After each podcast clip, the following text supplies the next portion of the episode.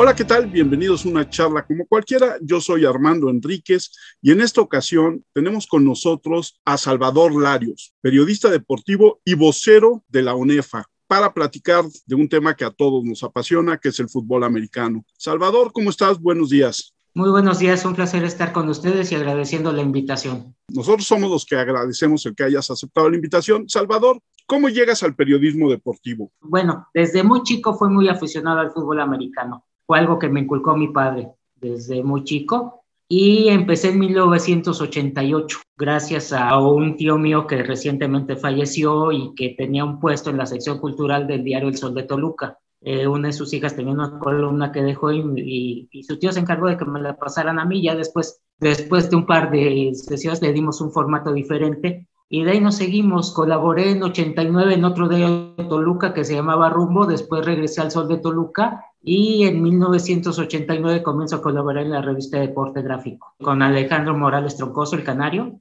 Eh, permanecí hasta 1996, después pasé a la revista Magazine Deportivo, ya extinta actualmente, y en 2012 fue cuando conseguí la invitación para, para integrarme a la jefatura de prensa de UNEFA. ¿Y cómo nace? Eh, ya nos dijiste que parte es heredado por tu padre, enseñado.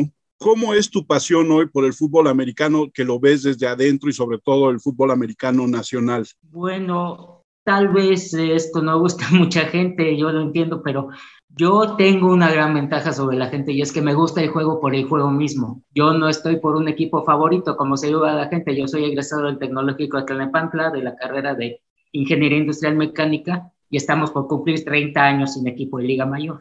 Entonces, yo disfruto del juego por el juego en sí. Fui muchos años fan de los Vaqueros de Dallas hasta que despidieron al coach Tom Landry. A partir de ahí me hice aficionado de los Santos de Nueva Orleans y sigo siendo aficionado de ellos hasta la fecha. Pero disfruto mucho del juego, me gustó mucho meterme no solo en comprender las reglas, sino en comprender la historia del juego y encontré cosas realmente fascinantes. ¿Y cómo nace el fútbol americano, Salvador? Bueno, o sea, hacer el cuento largo de cómo desde las culturas prehistóricas ya se practicaban deportes con balón es muy largo. Digamos que todo realmente parte de Inglaterra. Había un juego para el martes de carnaval, antes de la cuaresma, que le llamaban fútbol, pero que era realmente era un pleito entre dos poblados. Todos los poblados se involucraban y había hasta muertos. Había hasta muertos en, en ello. Entonces, en 1631 finalmente se legaliza el fútbol americano en Inglaterra y prácticamente cada colegio organiza su propia modalidad de fútbol. Entonces, eh, pues era un problema pactar partidos porque cada uno tenía sus reglas diferentes. Entonces, a mediados del siglo XIX comienzan las reuniones para tratar de establecer un reglamento único y en 1863 es cuando se hacen las reuniones en la Taberna de los Hombres Libres, que sería la traducción en español, para conformar la Asociación de Fútbol de Inglaterra. Pero lo que nadie comenta es que fracasó. Realmente no salió una modalidad de fútbol, salieron dos. Una, la que todo el mundo conoce como fútbol, que si tuviéramos su denominación de origen sería el fútbol Cambridge. Y la otra, que es el fútbol rugby. El colegio rugby ya tenía eh, realizada su propia modalidad de fútbol desde 1842. Entonces rugby no se sumó a las reuniones para formar la Asociación de Fútbol de Inglaterra y los dos deportes se desarrollan por separado. Pero a la hora que fue exportado el deporte por comerciantes, por trabajadores, por toda la gente que expandió el imperio británico, por las que eran o había, acaban de dejar de ser sus colonias, se fue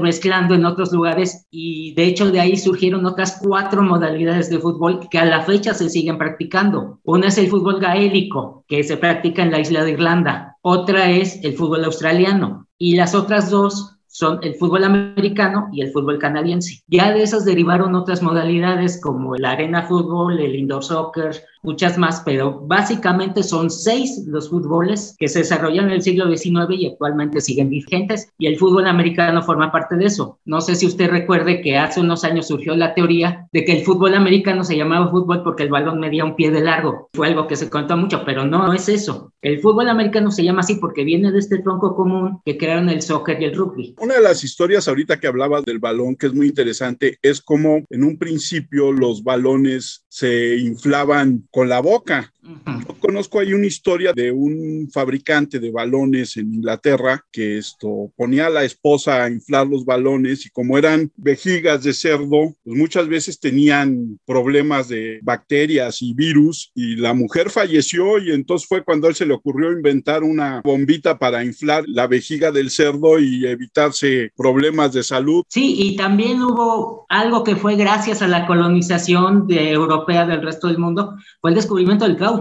El caucho revolucionó la fabricación de los balones, entonces evitaron estos problemas y ya con el invento de la bomba para inflar fue mucho más fácil desarrollar balones mucho más resistentes por el trajín que había en las modalidades de pelota de aquel entonces. Cuando el deporte llega a Estados Unidos y lo adoptan las universidades, era igual de salvaje, ¿no? Llegó el momento en que alguno de los presidentes de Estados Unidos quiso prohibir el deporte porque se causaban muertes jugando fútbol americano. Mira, te voy a contar esa historia en breves líneas. De hecho, el fútbol americano nació por la rivalidad entre dos universidades del estado de Nueva Jersey. Una era la Universidad Princeton y la otra era la Universidad Estatal de Nueva Jersey, a la que todo mundo conocemos a la fecha, hasta sus autoridades como la Universidad de Rogers. Tenían sus rituales ellos, se peleaban por un cañón que se había utilizado en la Guerra Civil de Estados Unidos y cada año era tradición que los alumnos de un colegio se fueran a robarlo de, la, de una institución para llevárselo a la otra. Entonces ello se decidió hasta un día que los de Princeton sacaron el cañón y lo enterraron y le echaron concreto encima.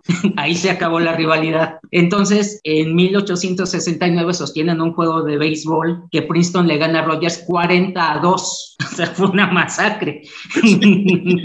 y Rogers Rogers quería desquitarse en algo que no fuera béisbol. Entonces ya existía la tendencia de que cada universidad también en Estados Unidos desarrollara su propia modalidad, pero eran tan salvajes que, por ejemplo, en Harvard y Yale eran rituales de novatada, así de rudos eran. Pero Rogers hizo una modificación a, sus propias reglas de juego y se la presentó a Princeton. Y fue cuando pactaron lo que se conoce como el primer juego de fútbol intercolegial el 4 de noviembre de 1869. Y Rogers ganó ese juego 6 a 4. Cinco días después juegan en la modalidad que Princeton ya tenía instaurada y Princeton lo gana 8-0. Pero de esos dos partidos es de donde se empieza a expandir en la modalidad que desarrolló Rogers, pero era más bien soccer. Tenían algunas modificaciones, pero más bien era soccer. Hay algo más que hay que contar acerca del origen. Cuando se hacen las reuniones para tratar de homologar el fútbol americano, se invita a Rogers, a Princeton, a Yale y a Harvard pero Harvard se niega a participar, igual que Rugby se negó a participar en las reuniones de la Asociación de Fútbol. ¿Por qué fue esto? Porque en un parque público de Boston, un grupo de estudiantes preparatorianos había desarrollado una modalidad de fútbol aparte que también la llamaban fútbol, pero que se le conocía como el juego del Boston. Entonces esa modalidad de esos muchachos la llevan a Harvard y en Harvard es la que adoptan. Entonces cuando se trata de unificar el fútbol americano en Estados Unidos,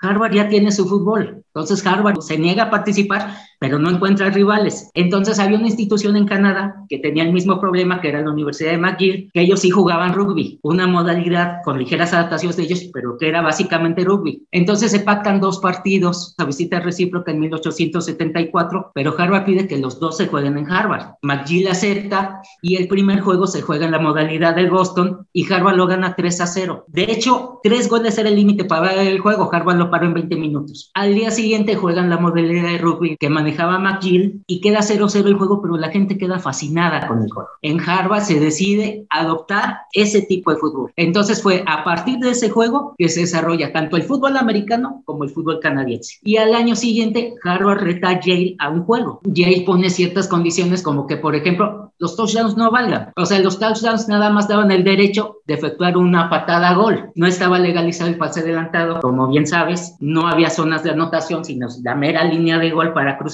Y gana el juego. y Harvard lo gana 3 a 0, pero también a Yale le empieza a gustar el juego. Y a partir de ahí es cuando la modalidad más basada en rugby que en soccer se empieza a expandir por los Estados Unidos. Y hay un momento en que llega, no me acuerdo ahora del nombre, tú lo debes de saber muy bien, un hombre que jugaba en las universidades, no me acuerdo en cuál, y que es el que reglamenta todo. Jugaba en Yale y se llamaba Walter Camp. Exacto, Walter Camp. Exactamente, Walter Camp es el que, bueno, Yale siempre había tenido problemas con el resto de las instituciones porque la modalidad de rugby se jugaba con 15 por equipo y Yale sostuvo un día un juego contra la Universidad de Eton de Inglaterra, que Eton acepta muchas de las modalidades que manejaba Yale, pero los convence de jugar con 11 jugadores por equipo. O sea, Walter Camp, de hecho, es quien ve las posibilidades que tiene de abrir el juego el que haya menos jugadores en el campo. Y Yale empieza a pelear porque se juegue a 11, pero Harvard se negaba. Finalmente, Yale tenía un capitán que se llamaba Eugene Baker, que estaba muy terco a eso. Cuando Eugene Baker sale, Walter Camp toma la capitanía del equipo y él convence a todas las instituciones de que las reglas se sostengan, pero con 11 jugadores por equipo. Y ese va siendo el inicio del juego. En 1880 hace su primera reforma al juego, Walter Camp, que es establecer la línea de golpeo. Daba la posesión a un equipo para que el equipo planificara las jugadas, pero no era como es ahora. O sea, el, equipo tenía que centrar hacia atrás por el pie. Estaba prohibido el pase adelantado si no era con el pie, que era rugby a fin de cuentas. Entonces tú imagínate todas las aglomeraciones que se hacen en un balón suelto actualmente, imagínatelas en cada jugada y sin utilería ni casco. Imagínate lo que eso significaba en cuanto a violencia. Sí, contusiones, golpes, fracturas y además una cosa que era muy característica, no había un equipo defensivo y un equipo ofensivo, sino que todos jugaban ambas posiciones. Exacto, con la línea de golpeo, un equipo tiene la posesión del balón, pero había un problema, como no existía el sistema de downs, un equipo lo retenía hasta que se cansara. Entonces un día hubo un juego entre Princeton y Yale que le llamaron el juego de bloques, porque un equipo todo el balón todo el primer medio. Otro equipo lo tuvo todo el segundo medio y se les acabó la luz. Quedaron cero por cero. Fue un espectáculo espantoso y fue a raíz de eso que Walter Camp inicia el sistema de downs. Pero ese tampoco era como lo conocemos. En aquel entonces tú podías retener el balón. Si en tres downs avanzaba cinco yardas o retrocedías 20.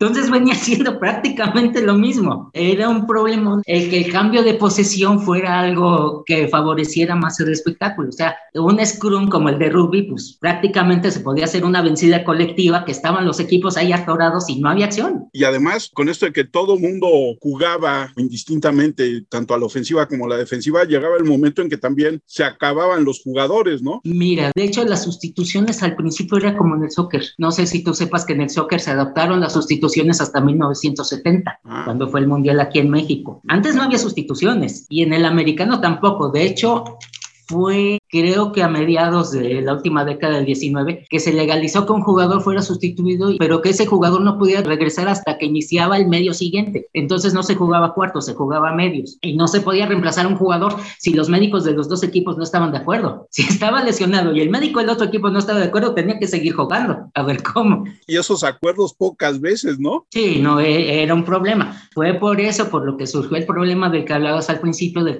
de que el presidente Teodoro Roosevelt, que había sido un egresado de Yale tuvo que llamar, de hecho no llamó a las principales autoridades, de hecho llamó a directivos de las cuatro potencias originales que eran Yale, Harvard, Princeton y Pensilvania, y fue a los que les dijo que tenían que hacer más seguro el juego o lo iba a prohibir, porque a nivel estatal había habido muchísimas intenciones de prohibir el juego e incluso hubo un movimiento en California que de plano reemplazaron el fútbol con el rugby, tanto Stanford como California, que era el clásico de allá, de plano desecharon el juego para adoptar el rugby inglés precisamente por la cantidad de muertos que había. Y una de las propuestas que tuvo el presidente Roosevelt fue la legalización del pase adelantado. El pase adelantado es algo que en ninguna otra modalidad de fútbol se maneja. El pase adelantado con la mano. El fútbol americano y después el canadiense fueron los que la adaptaron. Pero tú ves el gaélico, ves el australiano y es prohibidísimo eso. ¿Y de ahí ya llegó a México o todavía no? Bueno, hubo un primer intento. En 1895, un joven llamado Raúl Dehesa era hijo del gobernador de Veracruz durante el porfiriato, el general Teodoro Dehesa. Él mandó a dos hijos a estudiar a Nueva York. Sus hijos eran Teodoro y Raúl y se hicieron aficionados al fútbol americano allá porque cada día de acción de gracias Princeton y Yale iban a jugar su partido ya fuera en el óvalo de Berkeley, Campo Manhattan o en Polo Grounds, que Polo Grounds fue por muchísimas décadas el principal escenario deportivo de Estados Unidos. Iban a jugar su juego allá, pero resulta que allá en Estados Unidos fallece Teodoro. Entonces repatrian sus restos y Raúl viene con ellos y Raúl empieza entre las amistades de su padre a platicar lo que era el juego de fútbol americano en ese entonces. Pero era una modalidad mucho más parecida al rugby que a lo que hoy conocemos como fútbol americano. Y eso se juega en una cascarita con un grupo de amigos en 1895. Hay quienes dicen que jugaron contra marinos de un barco que estaba y otras gentes lo niegan. Total que ese fue un intento que no prosperó mucho. Y en 1896 hay otro intento que ahora sí que fue muy curioso, que muchos dicen, así como el Harvard y McGill dicen que fue el verdadero primer juego americano, aquí en México se dice que el primer verdadero juego de fútbol americano lo jugaron las universidades de Texas y Missouri en Monterrey en la Navidad de 1896. Esos dos equipos jugaron una serie de partidos y de buenas a primeras decidieron venirse a jugar a México. Entonces jugaron en la Navidad, estuvo presente el gobernador de Nuevo León cuando jugaron, pero no le avisaron a sus instituciones. Fue una pinta prácticamente. Ok. Vinieron a jugar y los dos entrenadores fueron despedidos en cuanto llegaron a sus planteles de vuelta. A la fecha, el equipo de Missouri de 1896 es conocido como el equipo fugitivo. Ok. Entonces fueron los dos primeros intentos que se hicieron, pero por el advenimiento de la revolución, se frenaron. Realmente no tuvieron gran repercusión después. Realmente puede decirse que el fútbol americano llega a México cuando empieza a repatriarse la gente después de que se enfriaron las aguas de la revolución. Y fue en 1924 cuando llega un señor de apellido Noriega que le enseña el juego a dos hijos que tenía estudiando en el colegio francés Morelos, si no me equivoco, que se llamaban Leopoldo y Roberto Noriega. Y vino otro muchacho llamado Juan Carranza que ingresó al colegio franco inglés. Ellos fueron los que realmente comenzaron a organizar equipos de fútbol americano en sus escuelas a nivel intramural. Y fue hasta que los hermanos Noriega egresan de la preparatoria y se suman a la Universidad Nacional de México que se establece el primer equipo en forma en 1927. Una vez que se establecen los primeros equipos en la universidad, ¿cómo surge la primera liga universitaria en México? Ese sería un proceso que tomaría todavía otros cuatro años y de hecho una liga enteramente universitaria en México fue un proceso que se dio por ahí de los 40. Realmente no fue algo automático, porque en realidad la universidad fue por muchos años el único equipo universitario y no tenía sanción oficial de la universidad. Usaban el nombre, pero no, no eran un representativo oficial. Surgieron otros equipos como el Centro Atlético Mexicano, el Club Atlético Suizo, pero eran clubes, eran clubes y desde 1928 uno de los pioneros de la visión comercial en México fue, fue, la familia Braniff, que eran dueños de un rancho donde actualmente está el aeropuerto Benito Juárez. Fueron los que empezaron a hacer esfuerzos para coordinar un torneo entre los poquitos equipos que había. En 1928, la universidad juega en el día de la revolución un partido de exhibición en la inauguración del estadio del Deportivo Venustiano Carranza. Lo juegan contra, unos dicen que es Louisiana College, otros dicen que es Mississippi College, pero es el primer partido realmente organizado con un equipo mexicano participando. El 20 de noviembre de 1928, incluso el presidente Emilio Portes Gil presenció ese partido y ganaron los estadounidenses muy claramente, pero fue el primer paso, fue el primer paso ahora sí ya en forma para tener un equipo universitario. Y es hasta 1930 cuando la familia Braniff logra organizar un torneo, entonces llamado de primera fuerza, pero incluso la universidad decide no participar de ese torneo. ¿Por qué? Porque la NCAA ya tenía establecidas directrices para que las universidades no jugaran contra clubes. Se seguían haciendo, pero era mal visto por la NCAA. Y la universidad tenía el apoyo de un periodista llamado Arthur Constantin, que también era un empresario petrolero que les conseguía coaches, les conseguía partidos y la universidad prefería seguir bajo los lineamientos de la NCAA que aquí en México. Entonces, en los primeros dos torneos no participa la universidad. El equipo dominante de esos torneos es el Centro Atlético Mexicano, que gana las primeras tres ediciones. En 1932 ya se incorpora universidad a formar parte de ese torneo. Todavía lo gana el CAMP pero al año siguiente, en 1933, Universidad gana e inicia una racha de 12 campeonatos consecutivos. Pero en 1935 se suma un equipo que se llamaba la Selección de Escuelas Técnicas, que fue una agrupación de varias instituciones, de varias facultades para conformar un equipo representativo. Y al año siguiente nace el Instituto Politécnico Nacional por decreto del presidente Lázaro Cárdenas y ese equipo de la Selección de Escuelas Técnicas se convierte en los burros blancos del Instituto Politécnico Nacional el fútbol americano, de hecho, nace en el Politécnico un año antes que el Politécnico mismo. Y se juega el primer clásico ese año. Y para sorpresa de todo el mundo, Burros, el Politécnico lo gana. El Politécnico gana el primer clásico y mucha gente, de hecho, ubica ahí el nacimiento del fútbol americano estudiantil en México, del primer clásico entre Universidad y Politécnico. Nos hablabas de esta parte de las diferentes variedades o versiones de fútbol. Si los canadienses crearon su propia versión, ¿por qué no se llegó a una versión mexicana, según tu opinión? Mira, realmente yo creo que es precisamente porque llega a través de las gentes que regresaron de los Estados Unidos. Y ya para 1926 era un deporte mucho más definido, el fútbol americano. En 1912 ya se establece el sistema de cuatro downs para avanzar 10 yardas. O sea, desde 1906 se prohibió retener el balón retrocediendo. Antes es algo que mucha gente se pregunta, ¿por qué el safety se llama safety? Eso es porque cuando tú regresabas el balón, podías regresar hasta tu propia zona de anotación y volverlo a sacar a la yarda 30 y no te costaba nada. Por eso se llama safety. Pero vieron que muchos equipos utilizaban eso como una táctica dilatoria, entonces fue cuando se decidió que el safety le costara en principio un punto y después dos puntos al equipo que lo cometía y tenía que entregar el balón con una patada libre. Pero fue después de muchísimos años. Entonces, ya para 1927, ya era un deporte mucho más definido, ya era más parecido al fútbol americano actual que al rugby. Entonces, esa estructura fue la que se trajo a México y por eso México se fue por ese camino. Igual en el soccer, igual en el soccer lo trajeron mineros ingleses y se siguieron los lineamientos de la Asociación de Fútbol Inglesa. No se establecieron lineamientos propios aquí en México. Surge el Poli, surge la UNAM y luego, ¿cuándo surge la UNEFA? Primeramente te diré, siguió siendo primera fuerza varios años. En 1949 es cuando se establece por primera vez el sistema de elegibilidad los jugadores tenían derecho a jugar cinco años. Entonces, se establece una regla que permite a los jugadores que ya habían iniciado el fútbol americano anteriormente seguir jugando hasta su retiro. Es algo que se manejó en otros deportes estadounidenses y resulta curioso, pero ese año fue el primero en que ni Universidad ni Politécnico fueron campeones. Sale campeón el Mexico City College. Entonces se fue ajustando las reglas de elegibilidad. En un principio no había límite para jugar esos cinco años. Por eso la carrera de Omar Fierro se extendió 13 años. Inició perdiendo el clásico en el 52 y ganando en el 65, porque las reglas de elegibilidad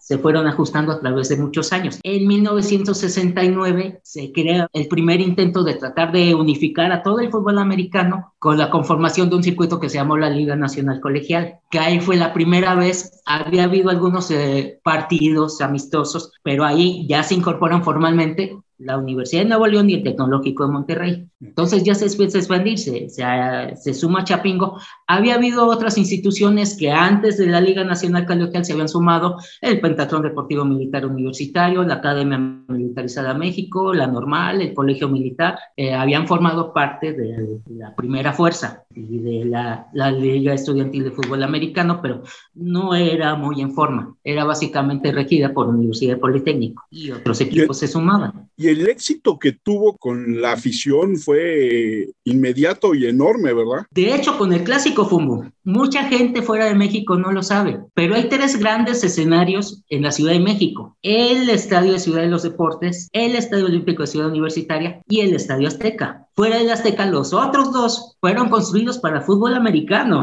no fueron construidos para el fútbol soccer. y como me dijo un día el canario, porque un día una directora de actividades deportivas de la universidad dijo, no, no, no, no, no, el estadio olímpico no se creó para el fútbol americano, se creó para un evento de atletismo.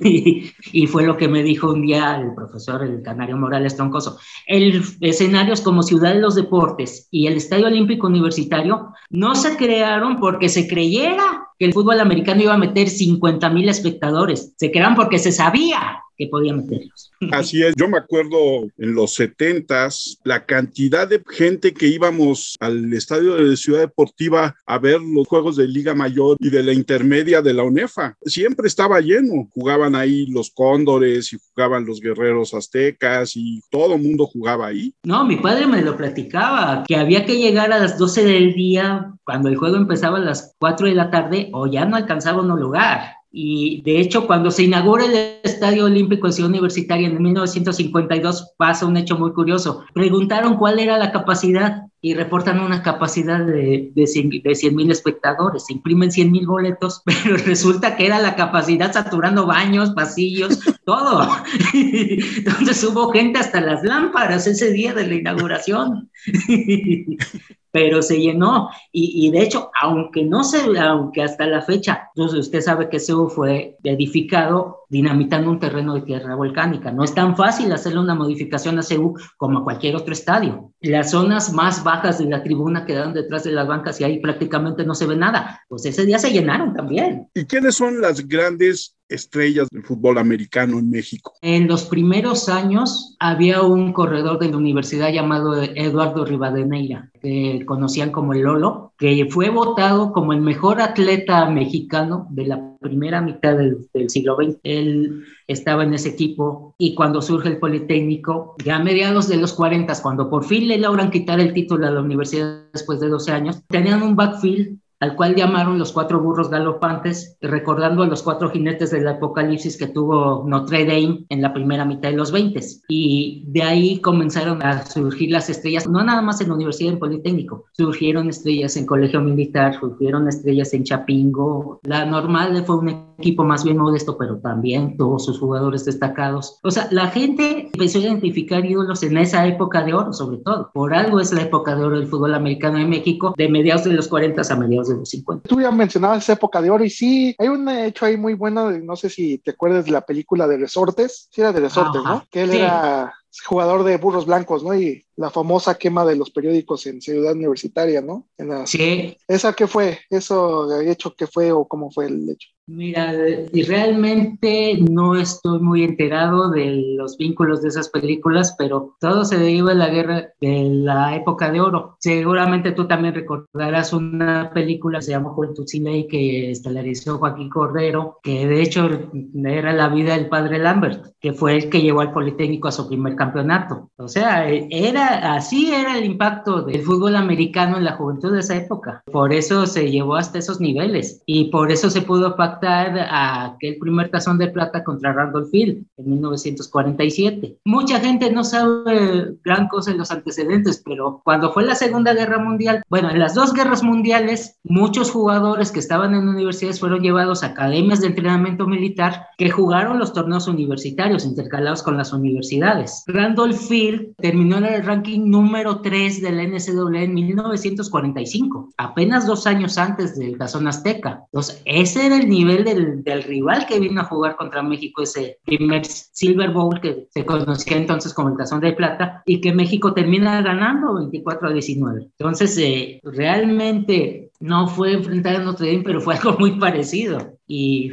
lamentablemente el nivel se disparó porque en Estados Unidos tiene una industria para el fútbol americano y una tecnificación que no tiene ningún otro país del mundo. Hoy en día, tú sabes que los Estados Unidos usan el término campeonato mundial para todo lo que manejan. El del fútbol americano sí es un campeonato mundial, porque no hay un país que se le acerque, pero ni de cerca. O sea, cuando hay torneos internacionales, Estados Unidos lleva jugadores de División 3. Claro. Porque si lleva jugadores de División 1, arrasa. Y aún así se, se ve que arrasa, ¿no? O sea, ese es el nivel en el que está el resto del mundo respecto al nivel del fútbol americano en Estados Unidos. Oye, y pues preguntarte también de las figuras. El coach Castillo, ¿no? Es una emblema dentro de los Pumas y pues que aún sigue comentando fútbol americano, ¿no? Sí, de hecho el coach Castillo le toca la segunda mitad de los años 60 y parte de su carrera desafortunadamente estuvo en medio del conflicto estudiantil del 68, pero mucha gente compara sus habilidades con las de Roger Staubach. Roger Staubach, tú sabes que fue una gran figura de, de, a inicios de los 70,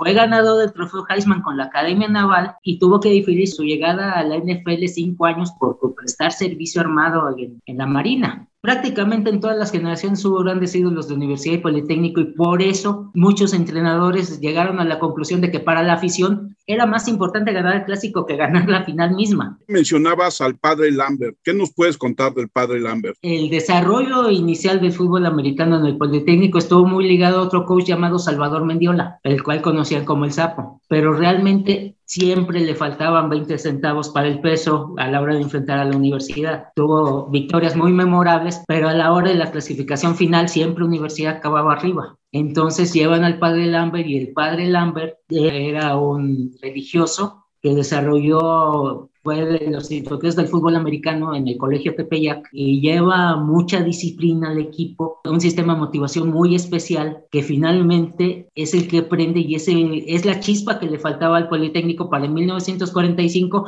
finalmente ganar el campeonato, destronar a la universidad después de 12 años. Y después hubo ciertos problemas al interior del Politécnico que provocaron la salida del padre Lambert, pero de que es una figura histórica en el fútbol americano de México, eso jamás se va a poder negar. ¿Quién fue el primer jugador mexicano en la NFL? El primer jugador mexicano en la NFL, forjado en México, todos sabemos que fue Rolando Cantú, guardia del TEC de Monterrey, que nada más jugó dos jugadas de equipos especiales con los Cardenales de Arizona. Hubo otros jugadores, pero forjados básicamente en los Estados Unidos. Y básicamente los jugadores que tuvieron cierto impacto fueron pateadores, fueron kickers. Fue la, la época de los tres grandes que fueron Efren Herrera, Rafael Y Franco Ral, mediados de los 70 que estaba, primero estuvo Efren Herrera con los vaqueros, a su salida llega Rafael Septién y Herrera se va Jack Patera. Y Franco Corral llega con los Carneros de Los Ángeles cuando estaba el Rey Malabasi. Y tal vez todavía le tocó algo de Chuck Knox, pero es con Malabasi con quien consigue la titularidad. Y luego llega a nivel universitario la dinastía de la familia Sendejas, que jugaban en cuatro universidades diferentes. Los cuatro llegaron a tener tiempo en la NFL y no fueron tan relevantes como los tres anteriores. Pero realmente el impacto que ha tenido México ha sido a través de kickers principalmente. Hubo un caso muy curioso que ahorita que me dices esto te lo quería evocar. El primer jugador no estadounidense que destacó en el fútbol americano de Estados Unidos fue un pateador,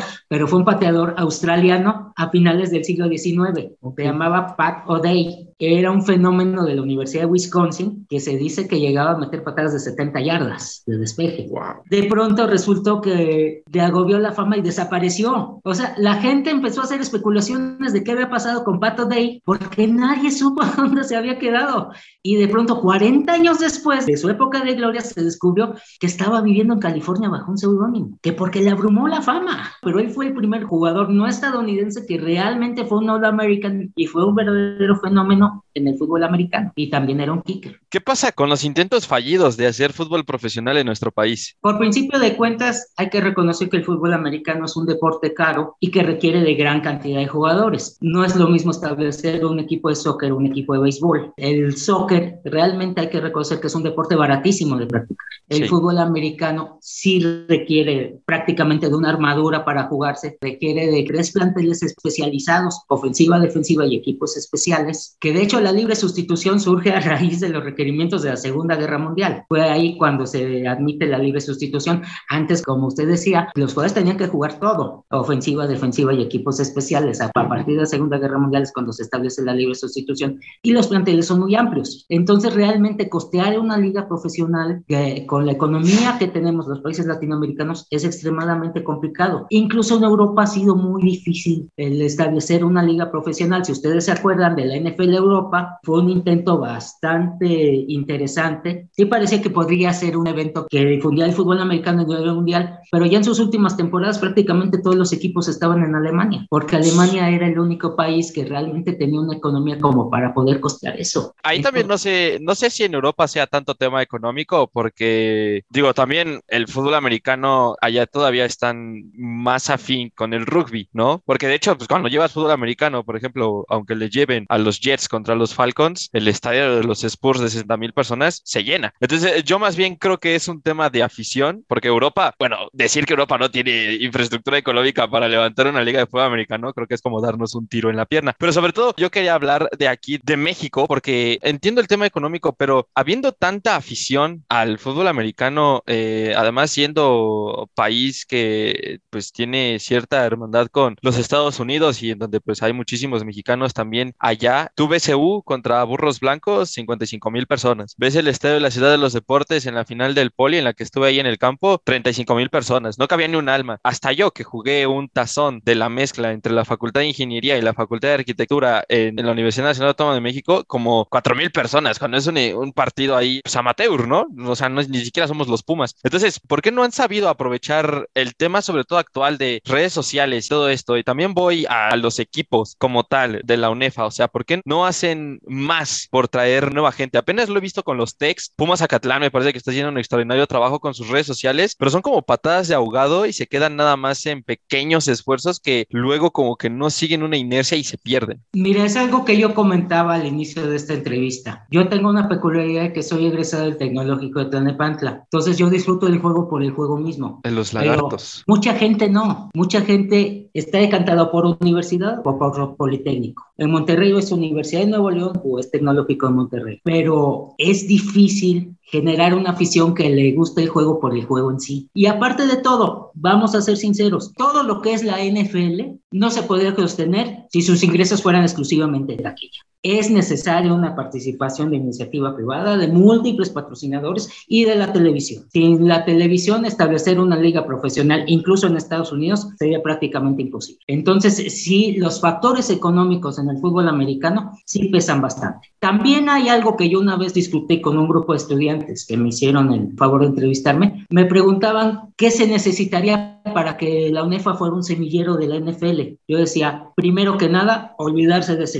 En Estados Unidos ya sabemos que es un semillero para la NFL, pero el objetivo básico es desarrollar estudiantes, no jugadores de fútbol americano. Incluso el Canario Morales un día me lo dijo. Con todo lo que amamos del fútbol americano en la Universidad Nacional, los estatutos y reglamentos de la universidad no dicen que su objetivo sea generar campeones de fútbol americano. Su objetivo es desarrollar profesionistas. Entonces es algo de lo que tenemos que ser bien conscientes siempre. El fútbol americano puede establecerse una liga local, como se ha establecido en el béisbol, cuando tomemos conciencia de que tenemos que cuidar el espectáculo interno. Y de eso va a partir la consecuencia de que se pueda llevar algún talento a las ligas de Estados Unidos. Pero el objetivo, primeramente, en mi opinión, debe ser fomentar el gusto interno por el juego, desarrollar ídolos en una liga interna con nuestras capacidades económicas, con el tamaño de nuestros jugadores, porque también es algo que, tienes que reconocer. Muchas veces hay aficionados que quieren medir la intermedia, la juvenil, las infantiles, en base a lo que ven en Liga Mayor. Y eso es un error. Tienes que apreciar cada etapa del juego en su justa proporción. Y en su justa proporción, yo te lo digo por mi experiencia propia, si aprendes a ver lo que es el fútbol infantil y aprendes a ver lo que es el fútbol de intermedia, aprendes a ver lo que es la mayoría, aprendes a ver lo que es la juvenil, en su justa dimensión, todas son muy disfrutables. El femenil también, si no lo mides por lo que ves en Liga Mayor, ni en lo que ves en la NFL, sino por lo que es su justo nivel, todas las modalidades de fútbol americano son divinamente disfrutables. Es lo que a mí me ha sucedido.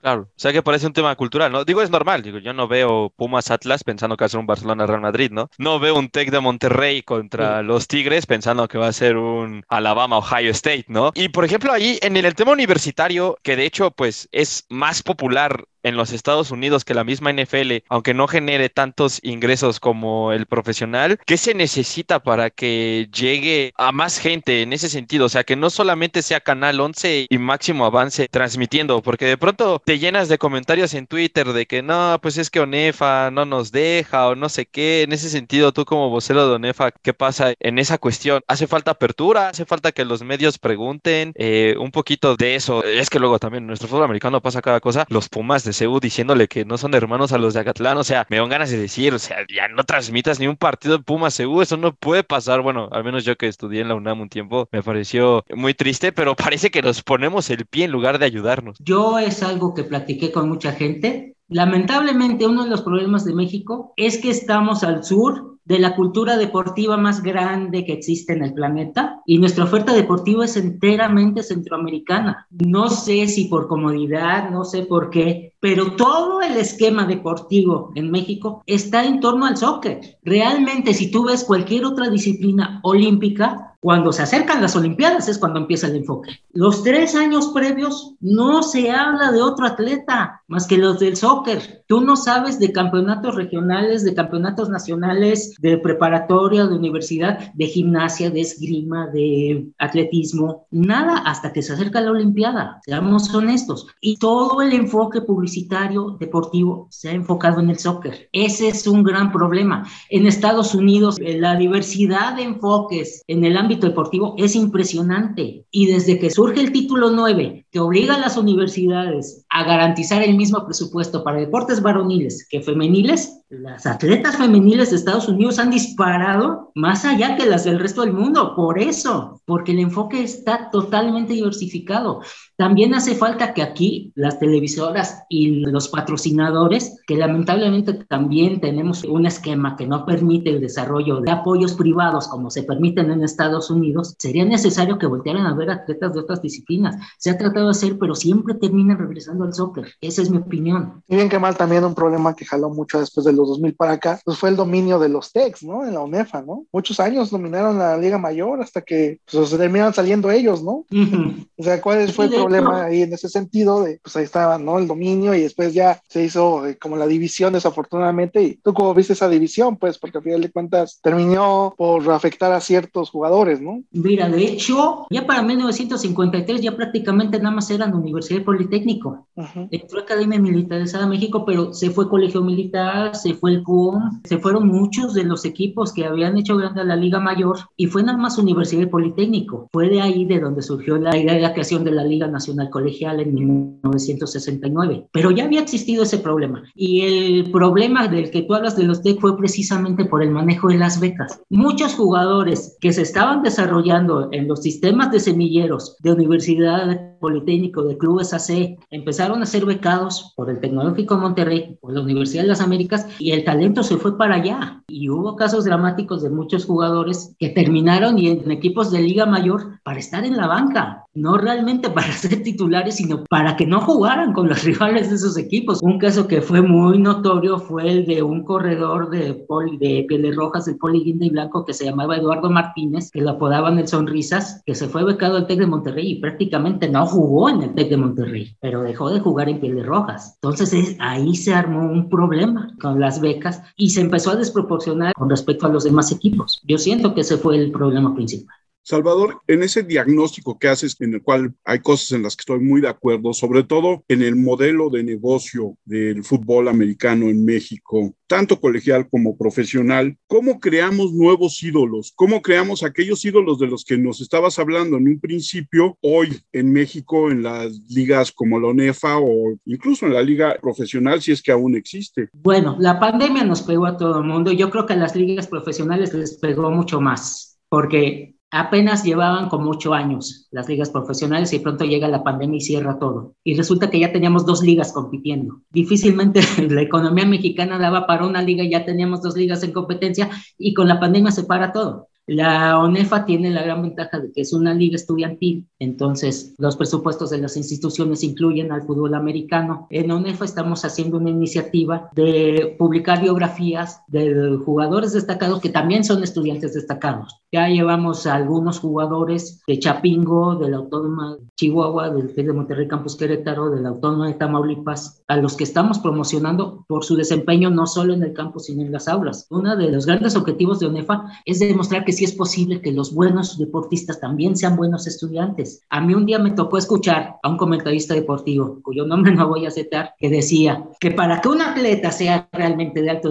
rendimiento, tenemos que forjar esclavos del deporte. Son gente que no debe dedicarse a nada más más que a su deporte y que solamente así vamos a poder conseguir un gran número de medallas olímpicas. Sinceramente, en mi apreciación muy personal, yo prefiero que México sea un país de dos, cuatro medallas olímpicas a que forje gente que a los 40 años ya va a estar deshecha, porque hemos visto casos muy dramáticos de atletas en Estados Unidos que a los 40 años ya no saben qué hacer, ni con tanto dinero que ganaron, ni con todos los problemas de salud que tienen. Por eso también decía que convertir a la UNEFA en un semillero de la NFL al precio que sea, es algo en lo que yo no estoy de acuerdo. Yo creo que tenemos que cuidar mucho la esencia del fútbol americano estudiantil y eso se debe hacer vinculando estudio y deporte. Y es una iniciativa que en los últimos años UNEF está manejando mucho y que sinceramente a mí me entusiasma muchísimo. Yo creo que lo de los ídolos que decía usted, profe, yo creo que ya sabe cómo pienso y hoy en día tiene que ver con las redes sociales y el cómo te manejas. Ahí está el caso de Alex García Rosado. Me parece que es el jugador que mejor ha entendido cómo tiene que venderse él como marca de un atleta, porque por mucho que seas un estudiante, eres el coreback titular de los burros blancos, eres, para mi parecer, el mejor mariscal de campo de este país hoy por hoy y acabas de ser campeón y le has ganado a Pumas luego de la hegemonía que ha mantenido Pumas un montón y de hecho él ya tiene su propia marca de ropa y todo este tipo tipo de cosas. Creo que así es como que se tienen que vender, copiar un poquito de lo que hacen en la NCAA. También en su momento Bruno Márquez fue un ídolo de los Pumas. Ahí está este Arzate como uno de los mejores defensivos de toda la historia y pues hay muchísimos jugadores. Entonces,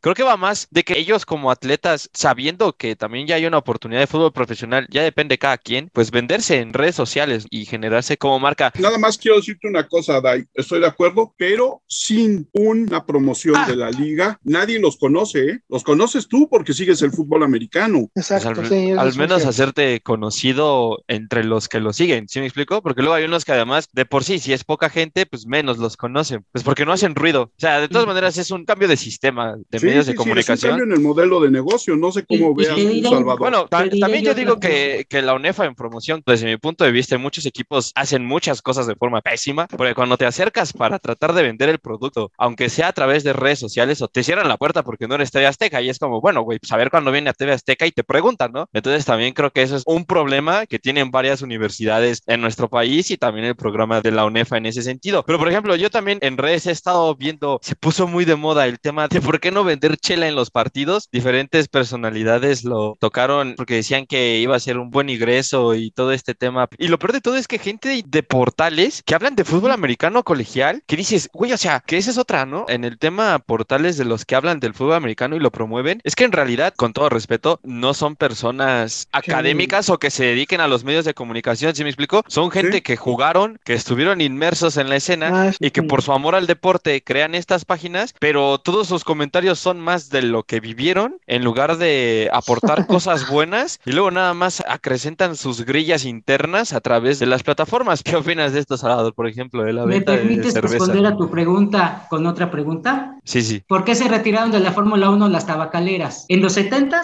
todos los equipos de Fórmula 1 eran financiados por tabacaleras. ¿Por qué se retiraron? No, la verdad es que no sé. Por salud, por una cuestión de salud. Por lo mismo, en una liga estudiantil, fomentar la cerveza o fomentar el alcohol no es tan fácil. Posiblemente en las ligas profesionales se puede hacer, pero en una liga estudiantil no puedes hacer eso. Y otra cuestión es que precisamente ONEFA es una coordinadora del deporte del fútbol americano para instituciones educativas, pero finalmente no se pueden anteponer los intereses del fútbol americano a los académicos. Y con respecto a lo que manejamos de las redes sociales, es algo que tal vez nosotros que estamos en clase media, media baja, alta o como lo quieras ver, hemos dejado de lado. Necesitamos involucrar a la televisión abierta para que llegue a más estratos sociales. Es que sigue siendo el impacto de la televisión abierta. Las redes sociales y los canales de cable son una ayuda enorme, pero yo siento que no va a bastar para realmente llevar eh, la promoción del fútbol americano a los niveles que tiene el fútbol soccer. Aparte de todo, como decía un árbitro de fútbol soccer llamado Arturo Bricio, el fútbol soccer es el único deporte del mundo que tú puedes jugar a nivel de un campeonato mundial sin conocer una palabra de su reglamento. Ese es otro de los grandes atractivos que tiene el soccer sobre otros deportes, particularmente en nuestros países latinoamericanos, que otros deportes te exigen pensar, exigen conocer el, el reglamento, aunque sea de manera muy básica. El soccer y el boxeo tienen eso, son deportes muy empíricos y esas son dos grandes desventajas que tiene el fútbol americano. Sí es necesario involucrar a las grandes cadenas de televisión abierta, porque sabemos que Canal 11 no es una gran cadena de televisión abierta. Todos sabemos que es un duopolio el que controla la difusión y involucrando a ese duopolio sí sería mucho más fácil. Y yo nada más quiero acotar que yo estoy de acuerdo, sobre todo en un asunto como nuestro país, donde el vicio del alcohol cada día es peor. No podemos pedir que las marcas cerveceras patrocinen un evento estudiantil. Es un absurdo y va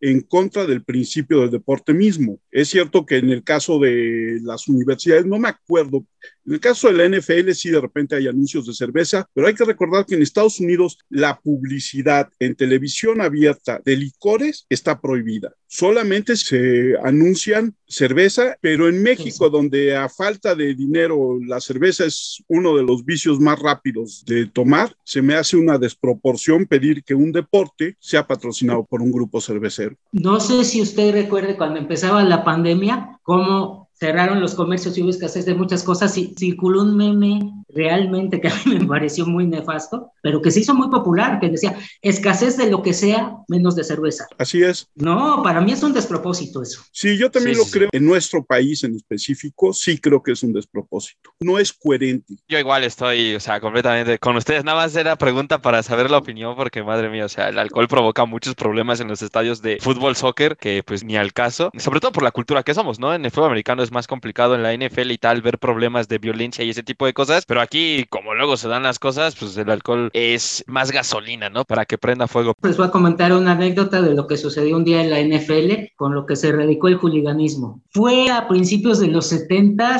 recuerdo que fue en el estadio metropolitano de Bloomington en Minnesota, que protestó la gente contra la labor arbitral y fue un llovedero de botellas y una de esas botellas impactó a un árbitro. Lo descalabraron y según me contó mi padre, no, no lo he podido corroborar, he visto el video de esa escena, se hizo una investigación que tomó tres años, tomó más de 5 millones de dólares de aquella época, pero encontraron a los responsables y se les impidió para el resto de su vida ir a un campo de la NFL. Desde ese entonces que no, no se ha vuelto a ver un incidente así. Sí, nos acordamos de incidentes diferentes. Yo te voy a contar que en 2001, en el estadio de los Cafés de Cleveland, se dio un incidente similar donde aventaron botellas al campo y a partir de ese momento en el estadio de, por lo menos en el de Cleveland, se prohibió la venta de cervezas en botella, se obligó a los vendedores de cerveza a vender la cerveza en un vaso de poliuretano. Y te estoy hablando de 2001. Aquí en México mucha gente se escuda en el anonimato que da la multitud y parte de la cultura que tenemos que empezar a desarrollar. Y eso es un problema que también tenemos aquí en México. Queremos encontrar soluciones que sirvan para el otro día o para el final del año. Tenemos que estar conscientes de que tenemos que ponerle a los problemas soluciones que tal vez no vivamos lo suficiente para verlas, pero que hay que dar esos pasos para que las futuras generaciones puedan ver lo que nosotros soñamos ver. es, algo que yo creo que nos falta como cultura aquí en México. Y que las decisiones no las interfieran terceros, ¿no? Como pasa aquí. Exacto. Exacto. O sea, como te decía, que no sea algo enfocado en beneficiar a uno o a otro, que sea algo enfocado en beneficiar a la disciplina en sí y al país. Yo un día platiqué con uno de, mis jefes en una de las revistas para las que yo he trabajado, me comentaba que él quería tener una revista como las que hay en Estados Unidos, que quería que se difundiera mucho, que la leyeran millones de gentes y conseguir los patrocinios para ello. le decía, me parece perfecto, pero usted tiene que ser consciente de una cosa. El patrocinador en Estados Unidos pone su dinero en un medio que lea la mayor cantidad de gente posible. Y si le tiene que tirar al atleta que ese mismo patrocinador apoya, adelante. Aquí en México, el patrocinador paga para leer lo que quiere leer y no le importa si es el único que lo lee, paga para eso. Entonces, esa es una mentalidad que también tenemos que modificar. O sea, tenemos que tener un proyecto de nación que en Estados Unidos ya tienen, que en muchos países de Europa ya tienen y que desafortunadamente en México se resetea cada seis años. Sí, la verdad es que es bastante asqueroso cómo funcionan los medios de comunicación en nuestro país y eso que trabajo en uno.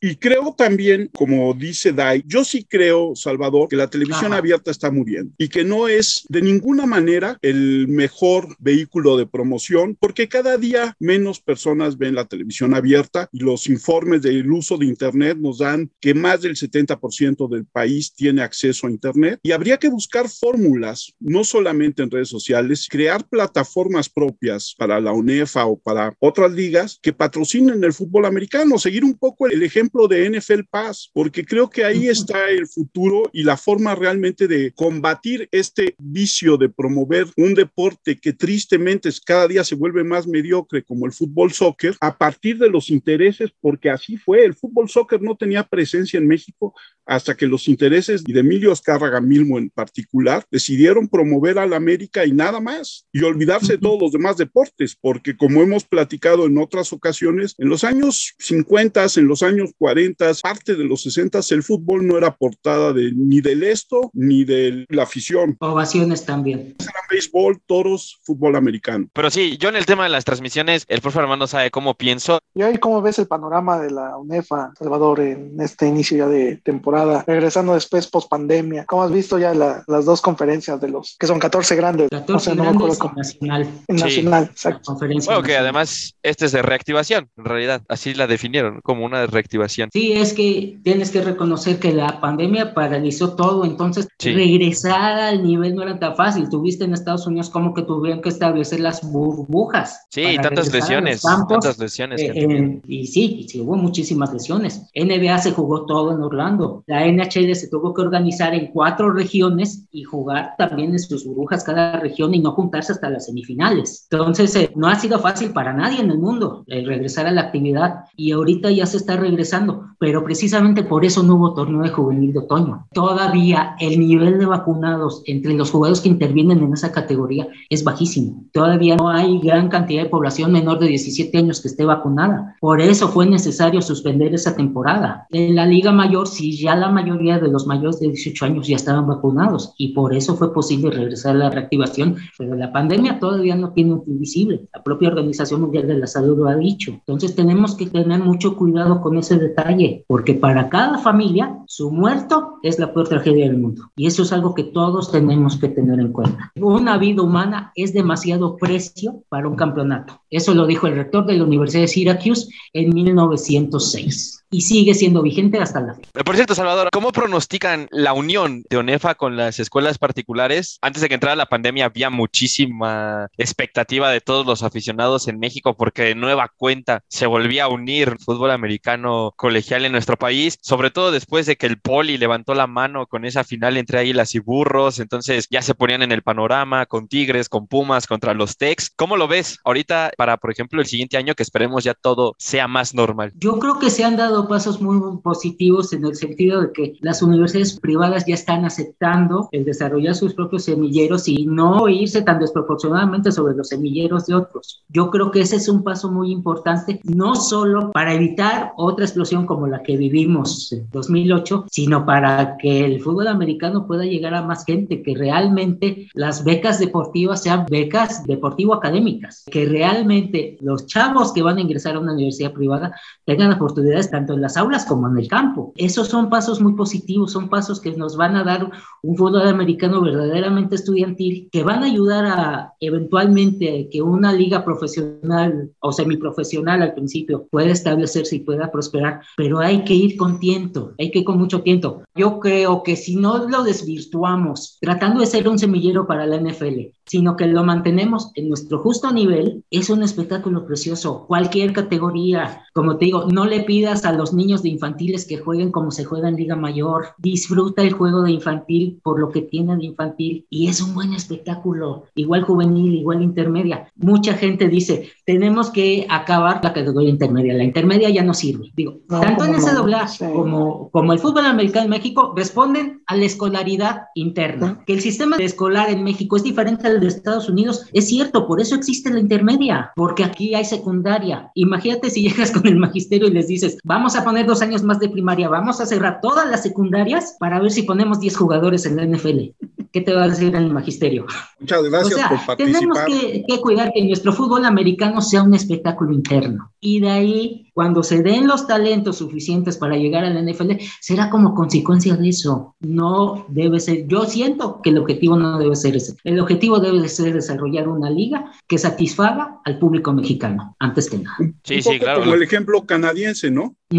Canadá ha tenido unos problemas para sostener su liga, pero tremendos. Canadá es un país muy grande, que son muchas regiones muy remotas y centros de ciudad muy focalizados. Entonces, Canadá tiene mucho problema, pero sí ha tratado de conservar su propia modalidad de fútbol. Hicieron un intento en los 80 de involucrar a ciudades de Estados Unidos, como sucedió en el hockey sobre hielo, y nada más duró dos años el experimento porque vieron que podía pasar lo que pasó en el hockey sobre hielo, que, que lo, se lo acapararon los Estados Unidos. No sé si sepan que una franquicia de la NHL con sede en Canadá no gana la Copa Stanley desde 1993 a la fecha. Entonces fue algo que no quisieron que pasara en la CFL y por eso acabaron el experimento y mantuvieron en Canadá a su liga canadiense, con sus reglas canadienses. Con su espectáculo propio en Canadá. Exactamente. Y han batallado muchísimo. De hecho, ahorita hay muchos rumores de que posiblemente los Argonautas de Toronto se salgan de la CFL para jugar en una liga primaveral de Estados Unidos. Entonces, ¿quién XFL? exactamente. ¿Quién sabe cómo aguante el golpe en la CFL? Pero sí, o sea,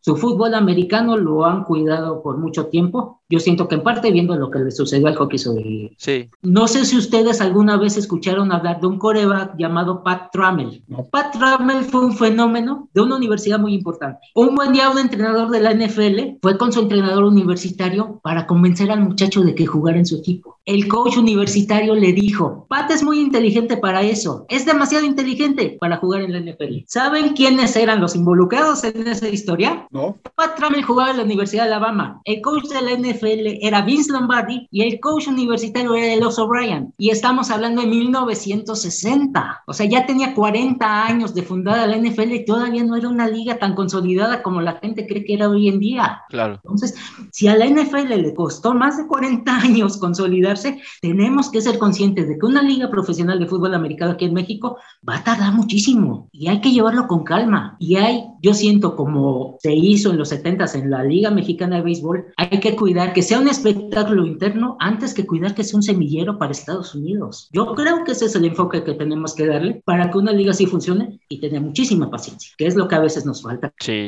soñamos muy alto en realidad también creo. Digo, no está mal, pero a veces creo que se nos va un poquito. Exactamente, Exactamente. hay que llevarlo eh, de acuerdo a nuestra realidad y yo creo que puede funcionar, pero tampoco ir a becar jugadores y sacarlos de las aulas para que lleguen a la liga profesional. Tal vez yo soy muy romántico, pero yo era un enamorado de la regla Calas, no sé si la recuerden, que un jugador universitario no podía llegar a jugar a la NFL hasta que terminara su carrera Claro. y si quería salirse de la NCAA para ir a jugar a la NFL, tenía que esperar que su generación se graduara. Yo era un enamorado de esa regla y yo siento que esa fue una regla que cuidó el bienestar de muchos jugadores, que ahorita muchos jugadores se descargaban muy feo. Sí había jugadores que realmente no estudiaban como se debería, pero eran muchos menos casos que los que vemos hoy en día. Claro, y más cuando su primer pago es en millones de dólares, es que tienen talento. Sí. Pues peor Sí, no, todavía. ¿no? Sí, ahora Sí, ves lo que claro, le dan a Trevor Lawrence a los... ligas. Le das lo que le de Trevor Lawrence a los 22 años y dices, no, hombre, pues Sí, así, no. ¿para qué sigues Muy estudiando? Desproporcionado, ¿de acuerdo? Sí. ¿Recuerdas el caso de Maurice Claret? Ah, pues también. Maurice Claret era un corredor muy destacado de Ohio State en su año de novato. Después de ese año quiso irse a la NFL y la regla Calas se lo prohibía. No, creo que ya no estaba la regla Calas. Todavía tenían el límite de dos años de universidad. Entonces el chavo se volvió loco. Fue arrestado enfrente de la casa de su novia con suficiente arsenal para asesinar a toda la cuadra. Y un periodista estadounidense de Yahoo Sports dijo que la culpa de la tragedia de Maurice Claret era de todos nosotros que le impedimos a Maurice Claret llegar a los millones de la NFL para arreglar su situación. A mí se me hizo un absurdo que alguien pudiera publicar algo así. Y así lo dijeron, que si Maurice Claret hubiera tenido acceso al dinero de la NFL, no habría acabado como acabó. No, además, en tema deportivo, digo, en, en ese aspecto, la NFL sigue demostrando que tienen que madurar. O sea, tú ves a, por ejemplo, a Pat Mahomes llegar a los Chiefs. Pat Mahomes no llegó a ser titular a los Chiefs. Se comió año y medio de banca de Alex Smith y ya después Mahomes hizo lo que fue Mahomes. Lamar Jackson cuando llegó a la NFL tampoco fue titular en su primera temporada. Se quedó un año viendo a Joe Flaco con los Ravens y ya después lo metieron de titular. Entonces, la, o sea, en tema deportivo incluso, la misma NFL les ha dado la prueba durante muchísimos años que no pueden llegar a ser, bueno, son los menos, ¿no? Pero no pueden llegar a ser superestrellas en sus primeros años colegiales porque pues necesitan todavía una madurez. Se enfrentan a personas de 30 años, de 28 años, donde pues obviamente hay un cambio en el cuerpo y una inteligencia diferente. Entonces, creo que sí. En eso también los chicos luego se les van las ollas y no tienen gente alrededor que los aconseje porque los ves 22 años debutar en NFL, se rompen la rodilla y adiós carrera el resto de sus vidas. ¿no? Es lo que te decía de cuando existía la regla Jalas. Sí, es lo mejor. Roger Staubach, que era un fenómeno colegial. Digo, cuando David Robinson egresó también de la Academia Naval, vieron lo que movieron la NBA para sacarle el permiso para que no tuviera que cumplir sus cinco años y llegar a jugar luego, luego a la NBA. En tiempos de No era así. Staubach tuvo que cumplir sus cinco años de servicio militar antes de llegar a la NFL y debutó a los 27 años. Y cuando hubo un escándalo con Roger Staubach. A la fecha es una figura emblemática de las 10 más emblemáticas en la historia de la NFL. Digo, Salvador tiene razón, porque aquí en nuestro país yo creo que gozamos de grandes corredores, por ejemplo, y nuestra liga no es tan pirotécnica como la NFL en tema poder brazo de los mariscales de campo, pero nuestros corebacks son más corredores, ¿no? Creo que todos corren, de hecho, que parece que es como una necesidad. Pero sí, eh, eso y también el tema escolar, para cerrar, yo que he cubierto fútbol, dices, puta, los futbolistas no saben hablar, pues porque pues, no estudian, no se dedican toda su vida a hablar de fútbol, entonces creo que el fútbol americano es un deporte demasiado formativo, lo tiene en su identidad y tiene que ir de la mano con la escuela y uno que ha tenido la oportunidad de jugarlo es así, ¿no? Te forma como mejor persona, entonces creo que la dualidad de escuela-fútbol americano no se debe olvidar, pero también creo que hay buenas vías para hacerlo más espectacular y que se genere más en torno a él. Como te decía, yo creo que una liga interna sí puede funcionar,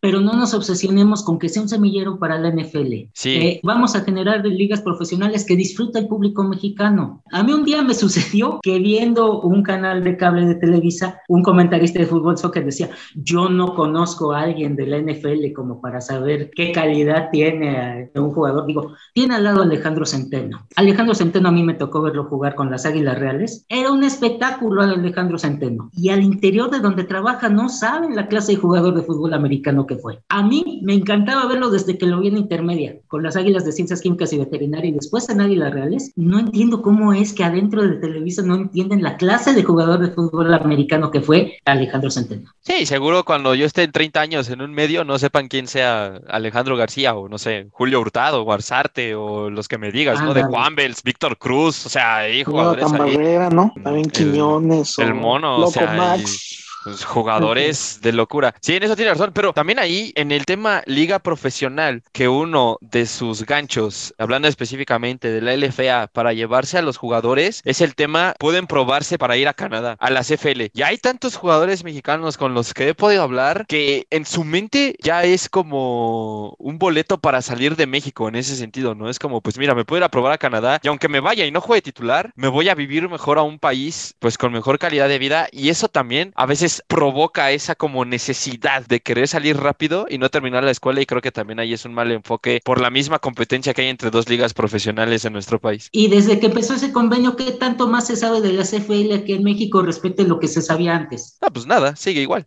Exactamente.